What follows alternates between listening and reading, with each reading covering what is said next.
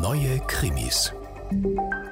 Die Geschichte des Gangsterpärchens Bonnie und Clyde, das in den 30er Jahren raubend und mordend durch den mittleren Westen der USA gezogen ist, die ist bis heute immer wieder Vorlage für Roadmovies und Krimis.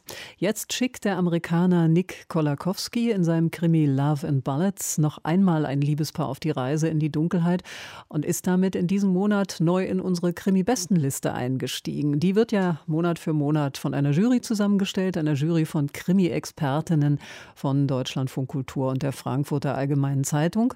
Sonja Hartl ist eine davon und sie erklärt uns, warum sie mit Love and Ballads richtig Spaß hatte.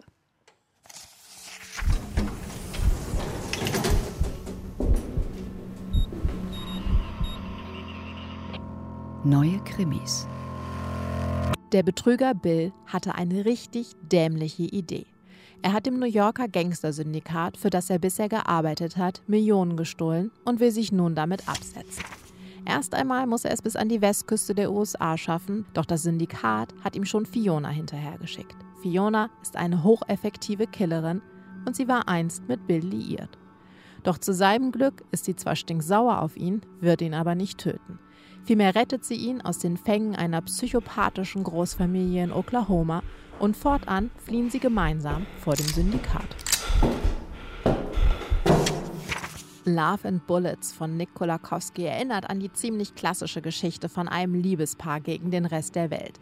Bill und Fiona statt Bonnie und Clyde, wenn man so möchte.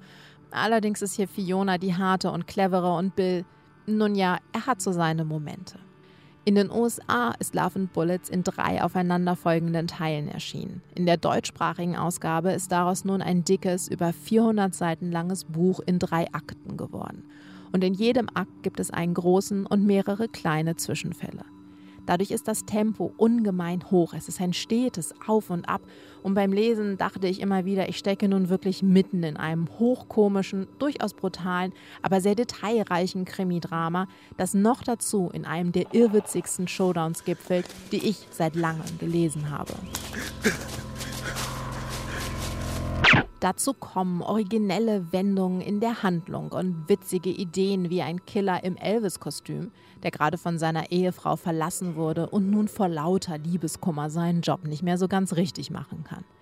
Zusammengehalten wird das Ganze von einem Erzähler, der bissig, ironisch und pointiert kommentiert.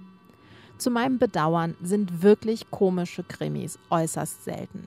Aber bei Love and Bullets ist schon an der Sorgfältigkeit in den vielen kleinen absurden Details zu erkennen, dass Kolakowski das macht, was man insbesondere bei einem komischen Kriminalroman tun sollte. Er nimmt seine Sache sehr ernst. Deshalb lege ich mich fest. Komischer als mit Love and Bullets wird es in diesem Jahr im Kriminalroman nicht mehr.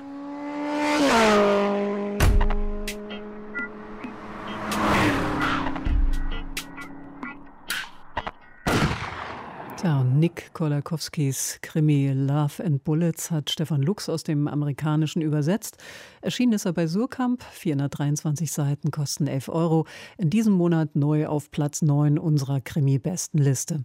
Und noch mehr Krimis und alle Dezember-Empfehlungen, die stehen natürlich auf unserem Krimi-Portal deutschlandfunkkultur.de slash Krimi.